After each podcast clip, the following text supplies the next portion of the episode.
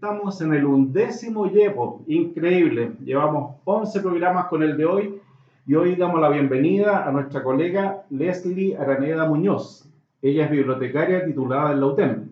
Tiene un postítulo en gestión de información en la misma universidad. Trabajó 20 años en la Cámara Chilena de la Construcción y en un giro en su vida estudió el diplomado en Democracia y Derechos Humanos y otro en Educación y Derechos Humanos en la Universidad de Chile. Ya trabajando profesionalmente está en Londres 38, Espacio de Memorias. Damos la bienvenida a Leslie junto con Cristian Cabezas, director de este podcast Llevo. Hola, buenos días. Estamos contentos de estar aquí y poder hablar de un tema distinto cada vez que nos da una idea de la variedad y la diversidad de las y los profesionales que trabajamos en distintas áreas, eh, con distintos temas, focos y roles distintos. Así que, Leslie, bienvenida. Lo primero, cuéntanos un poco sobre tu trayectoria profesional, cómo llegaste a este punto, qué es lo importante en lo que tú ves en este momento en, en tu trabajo. Muchas gracias, Guillermo Cristian, por la invitación.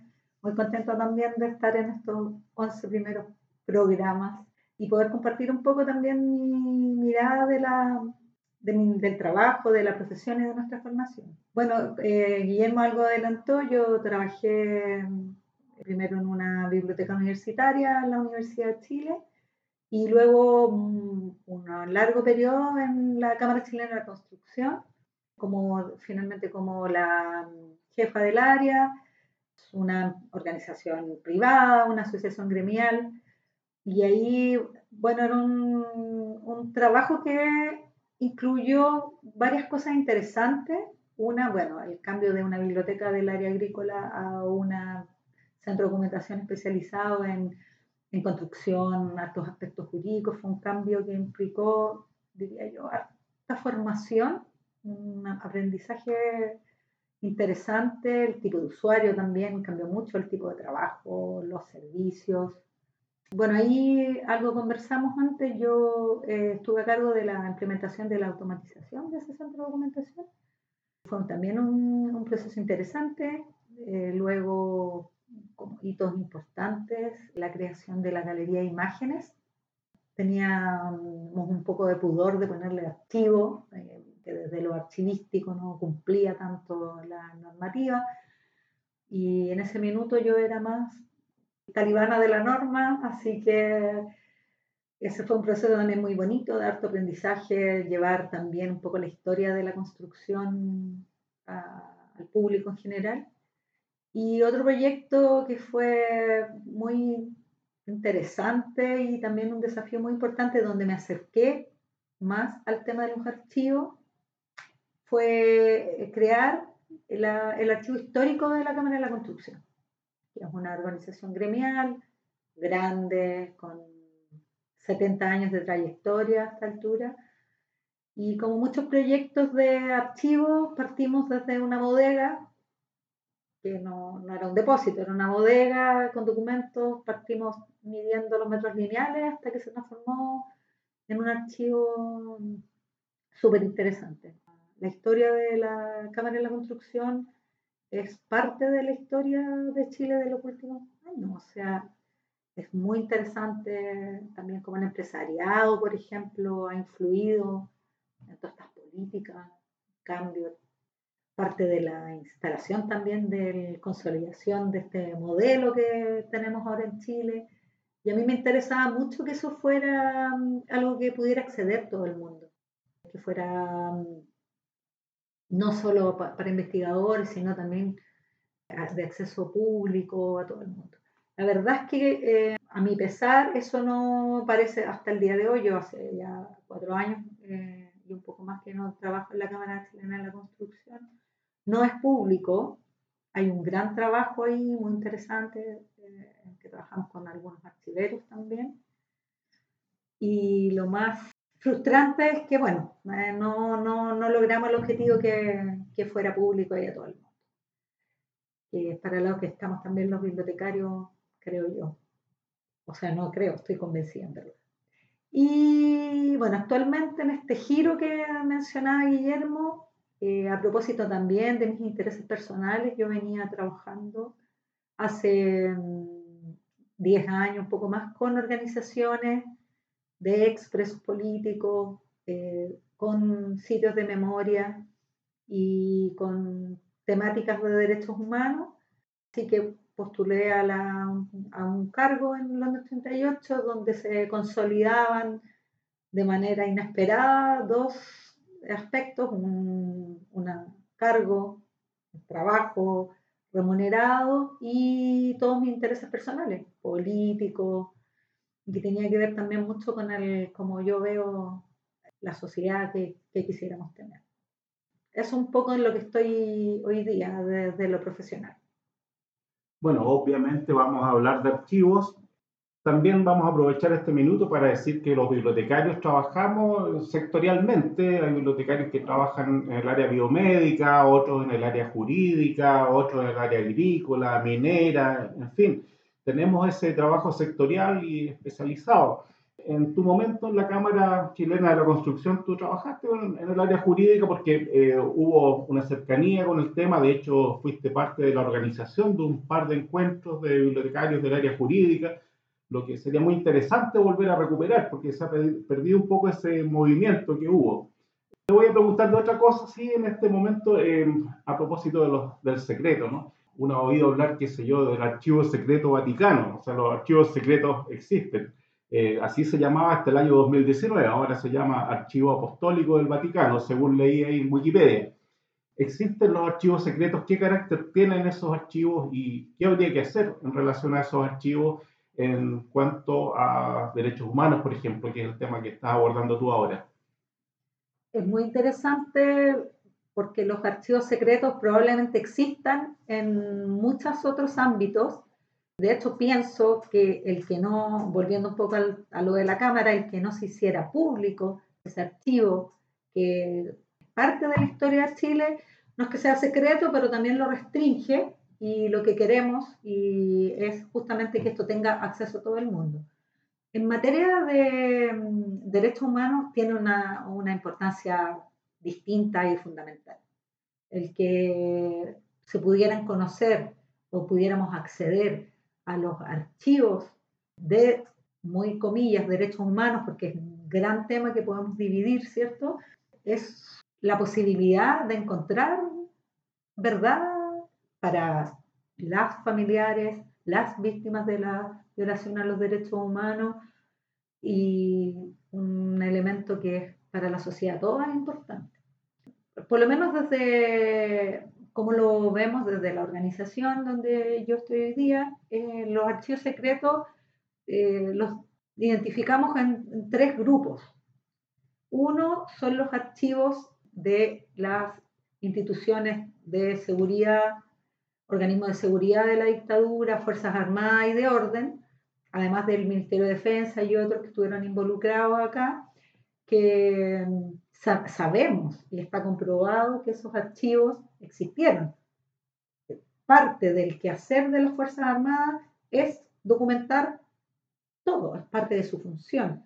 Los archivos de los organismos de seguridad existieron y paradójicamente cada vez que se mm, lleva una declaración o algún juicio, alguno de los involucrados en violación a los derechos humanos todos ellos solamente tomaban declaraciones y hacían archivos. Todos trabajaban en, archivos, entonces a la paradoja, porque hoy, a casi 50 años del golpe cívico-militar, no existen esos archivos. Entonces es como el primer grupo de, documentos que después voy a volver a ese punto de, de cómo además sabemos que existen. Eh, un segundo grupo de archivos secretos son los archivos derivados de las comisiones RETIS y la comisión VALEX 1 y VALEX 2. Hay, hay, una gran cantidad de personas que se acercaron a declarar, a entregar sus testimonios, considerando que además esto lo que trae consigo, ¿no? una revictimización, ¿cierto? Pero esta, la mayoría de estas personas se acercaron con la idea de entregar información Y bueno, viene esto que le llaman el embargo. En el caso de la son 50 años, donde no se puede acceder a esos archivos y que nosotros creemos y, y, me imagino que sobre todo los bibliotecarios, los archiveros, que esa información es fundamental en la búsqueda de verdad.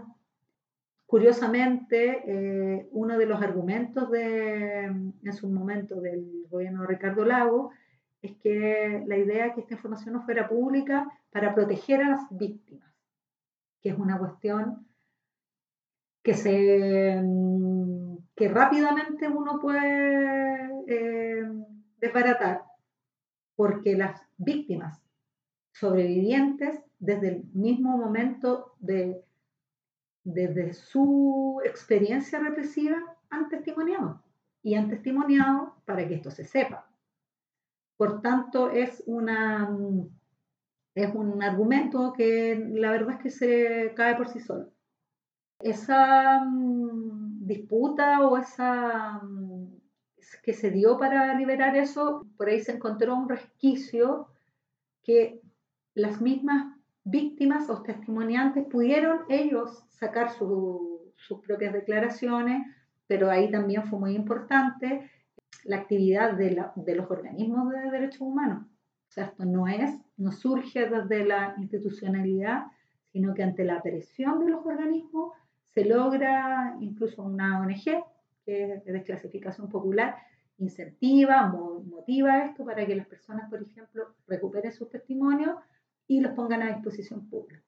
Muy interesante el rol que ha tenido eh, la sociedad organizada para luchar por verdad y justicia, pero además, en este caso en particular, por la liberación de esos archivos.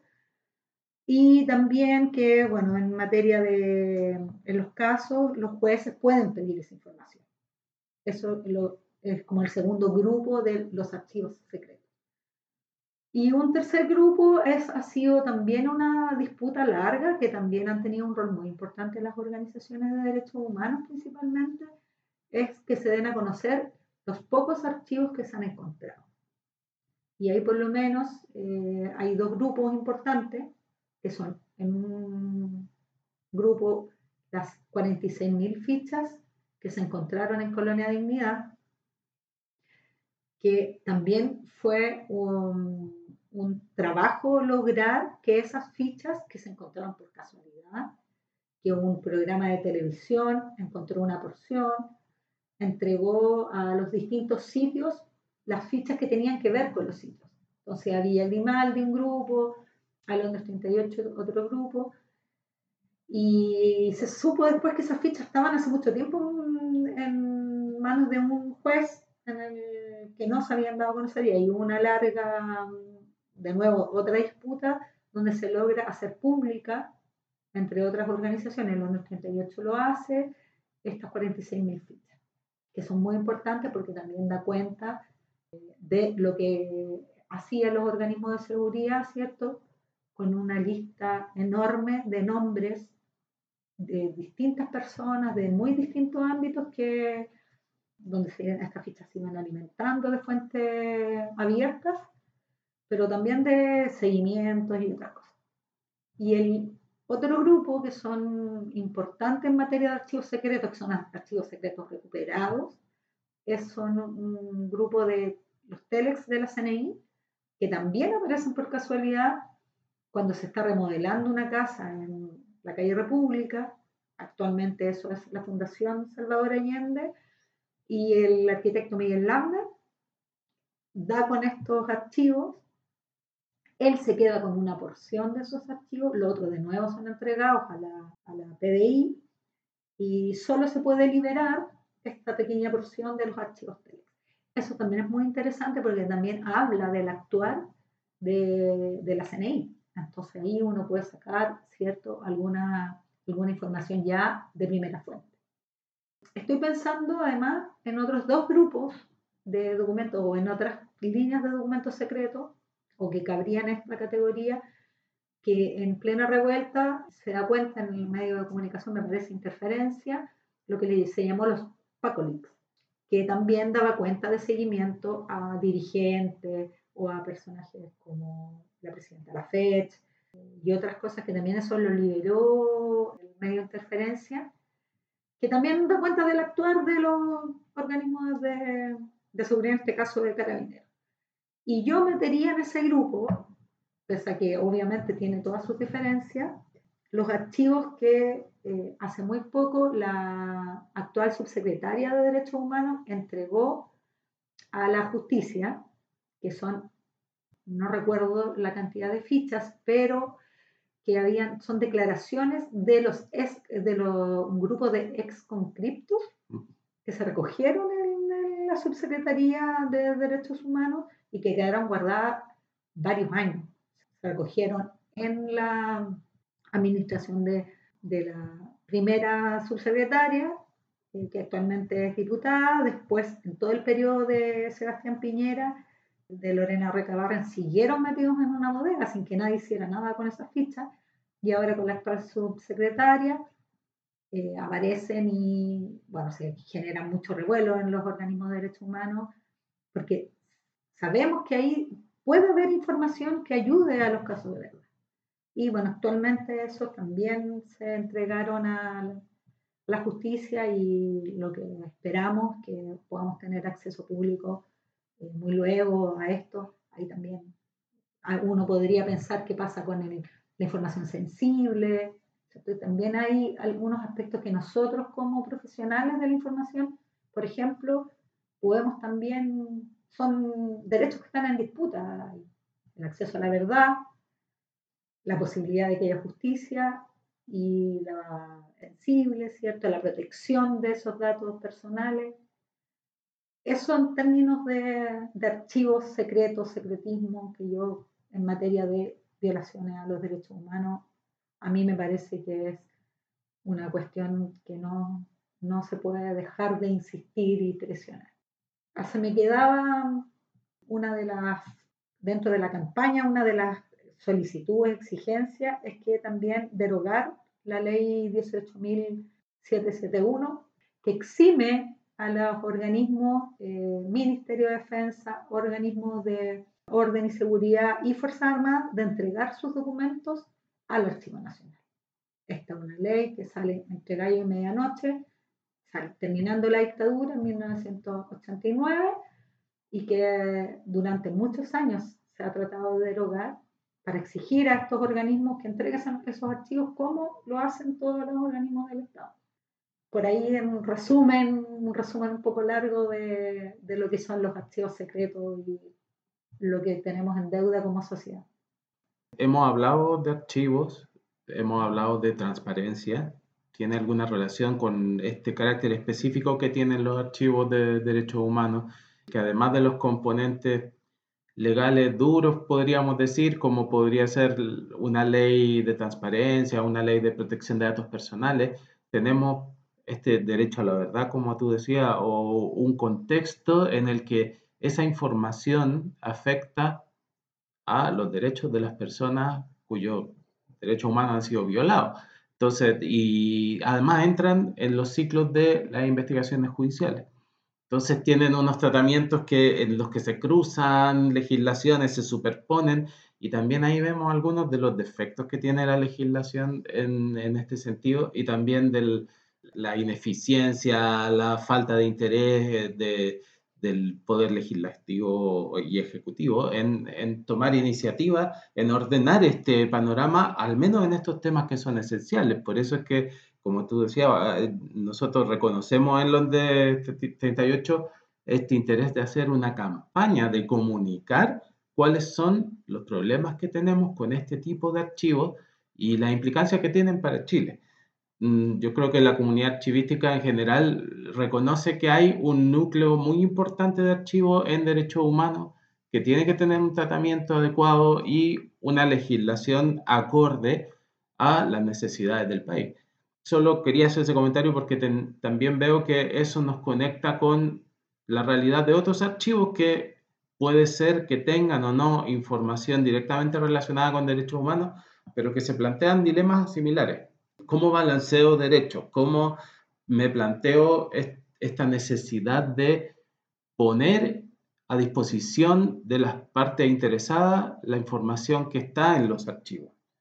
Ahora, para hacerte una pregunta más sobre tu visión, por ejemplo, de tu rol como profesional en Londres 38 y también desde tu perspectiva personal, ¿cómo percibes tú eso en esta situación actual? Problemático y es un desafío, pero creo que es una responsabilidad ineludible de parte de las personas que nos dedicamos al tema de acceso a información colaborar y, es justamente lo que tú decías, Cristian, que dar cuenta, difundir, que la sociedad se, eh, se comprometa también y entienda esta problemática y la importancia del acceso a los documentos, que es un tema que se levanta a propósito de esta campaña, que es muy interesante, porque pone el tema en, en un ámbito más general. Se entiende, creo, en parte lo que esto implica, que efectivamente permita la búsqueda de verdad y también una cuestión súper importante que es como que esto no se repita. En el fondo que si todo el mundo tiene la noción de la importancia de acceder a los archivos y acceder a la información, es una garantía, entre comillas, de que nosotros podamos que esto no se repita más adelante, que esta exigencia no esté en un ámbito acotado que somos nosotros, los las personas que nos dedicamos a trabajar con, con información y a potenciar y a fomentar su acceso, y las organizaciones de las llamadas víctimas, porque si uno lo piensa, toda la sociedad chilena es víctima de, de lo que fue los efectos de la dictadura, por ejemplo. Quería eh, volver atrás justo con algo que tú decías, que el tema de la ley de transparencia, porque efectivamente aquí hay muchos aspectos que se cruzan, desde lo legal, desde lo social, desde también lo técnico incluso, pero gracias a muchas organizaciones que son de la sociedad civil, se ha podido hacer eh, al tener algunos avances y pensaba que los bibliotecarios, en mi percepción, no hacemos todo el uso que podríamos de la ley de transparencia. Es una ley, un sistema que están usando en este minuto la sociedad en general y de manera muy intensa los periodistas. Y hay, a propósito de organizaciones, existe este medio que es la pública, que creo que también ha liderado un poco y nos va señalando un poco el camino, que usa la ley de transparencia de manera muy activa, que apoya a personas y organizaciones para que hagan las solicitudes, para que aprendan a hacer las solicitudes, porque también la ley está llena de, de, de mañas, ¿no? De obstáculos que son de punto de vista administrativo, hay procesos que si tú no sabes hacer una solicitud, lo más probable es que no llegues a la información que quieres. Con la pública nosotros hicimos unos talleres el año pasado desde Londres 38 para organizaciones sociales, para que las distintas organizaciones puedan hacer uso de esa ley. Y lo que tiene mm, de relevante la pública es que va armando un archivo ciudadano con todo lo que se va levantando desde ahí y va poniendo en acceso ese tipo de información, que también suele ser información muy sensible del presente. Y a propósito del presente, creo que todo lo que sucedió en la revuelta, incluso estos Paco Leaks y, por ejemplo, la polémica o la demanda por conseguir los registros de las cámaras corporales de los carabineros, también puso en, una, en un ámbito mucho más general eh, la importancia de tener acceso a los archivos. Entonces, es una contingencia que lamentablemente eh, nunca debió haber pasado, pero eso puso el tema, la importancia, ¿no? la relevancia de acceder a los archivos. Nos queda tiempo y, y, entre otras cosas, hay que decir que siempre el terreno de los archivos y el jurídico son terrenos abiertos donde intervienen muchos profesionales, desde luego los abogados, hay interpretación eh, de las leyes. Eh, anoche justo eh, conversaba con un profesor de lógica y me decía que la constitución nuestra es paraconsistente, que habían hecho un análisis lógico los filósofos y la constitución es paraconsistente, como lo es todo al final. Las leyes tienen un espíritu, como se dice, hay una interpretación y ahí está el intersticio justo para de repente hacer una trampa y no cumplir la ley a cabalidad o en su espíritu, violar la ley al final. sabemos que hay interpretaciones jurídicas también, que ninguna, ningún juez es totalmente neutro, hay, hay, hay siempre una tendencia política hacia un lado, hacia otro. Entonces eso es parte de lo humano y de lo que estamos viviendo en este terreno. Lo importante es tener claras las ideas y en este caso el rol nuestro como bibliotecarios, como tú dices, es eh, estar por la verdad, por la transparencia, con el acceso a la información, con la debida sensibilidad respecto a la protección de los datos. Ese equilibrio es parte de nuestro espacio que tenemos que cautelar. En esto de la formación archivística también te diría yo que hay, hay, un juego de profesionales, ¿no? Hay diferentes profesiones que intervienen y me imagino que en tu experiencia tú te has encontrado con otros profesionales, historiadores, tal vez abogados y algunos archivistas que han estudiado afuera, básicamente. ¿Tú sientes que tenemos un rol nosotros dentro de, este, de estos equipos de trabajo? ¿Hay una diferenciación que tú puedes hacer con el rol que cumplen otros profesionales en los archivos? Creo que es muy importante lo que menciona. Yo eh, me introduje al tema de los archivos un poco por, por, más por inquietud y curiosidad, porque no tengo una formación formal como archivera. Muchas cosas las he ido estudiando y aprendiendo también en la medida de que ha sido necesario y porque además un tema que, que en verdad me empezó como a atrapar y a gustar mucho y sí, es un ámbito donde hay muchas profesiones que se dedican al, al tema de la archivística, lo cual creo enriquece mucho el área.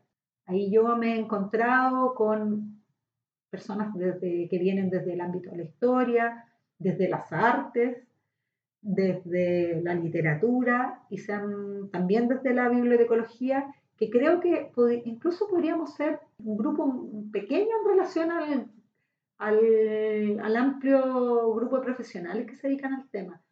Es súper enriquecedor. Yo coincido con que el trabajar con otros eh, nos ayuda mucho a crecer.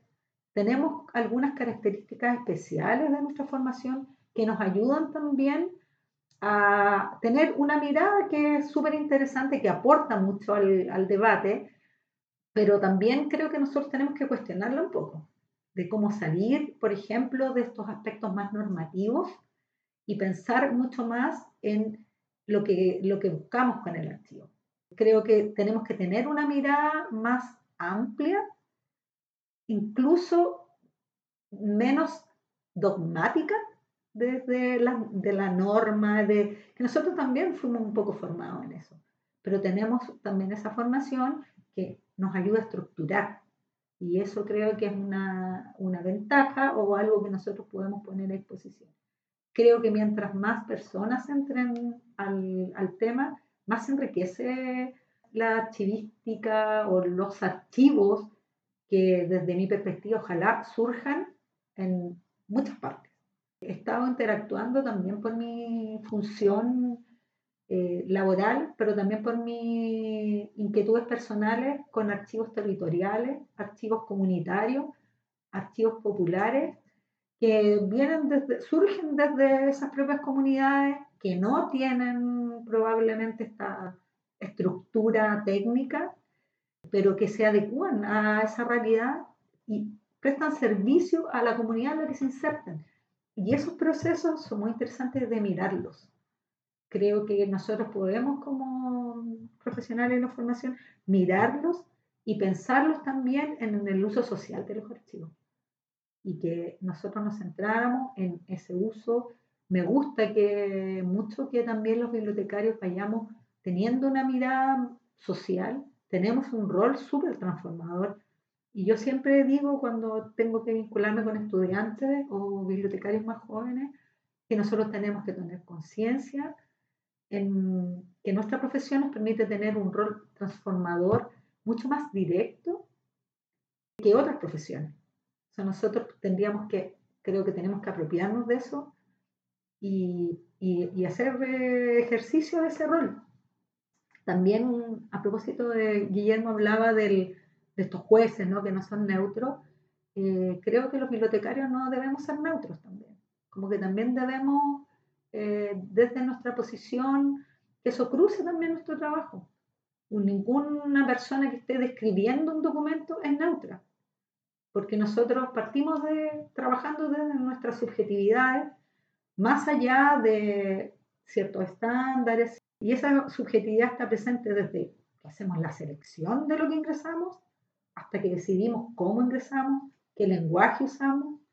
Y yo creo que está bueno que nos hagamos cargo de esa subjetividad, de este rol que el profesional de la información, el bibliotecario, el archivero, tenga conciencia de ponerlo, que existe, que no lo podemos negar. Bien, y ahí estaríamos volando hacia otro espacio, una discusión ética que por supuesto sería muy interesante tener en el futuro, porque claro, también está la idea de la neutralidad y la objetividad, cuando uno procesa los documentos, hace resúmenes, en fin. Entonces ahí, ahí tenemos cosas todavía que abordar. Muchas gracias Leslie por tu participación, de verdad nos dejas con muchas ideas para la reflexión. Bueno, muchas gracias, Leslie. Los temas que estamos conversando yo creo que nos afectan hoy especialmente. Tenemos que escuchar y conversar y ampliar esta conversación a, a la mayor cantidad de personas posible. Muchas gracias. Muchas gracias y un gusto haber participado acá con, en este podcast.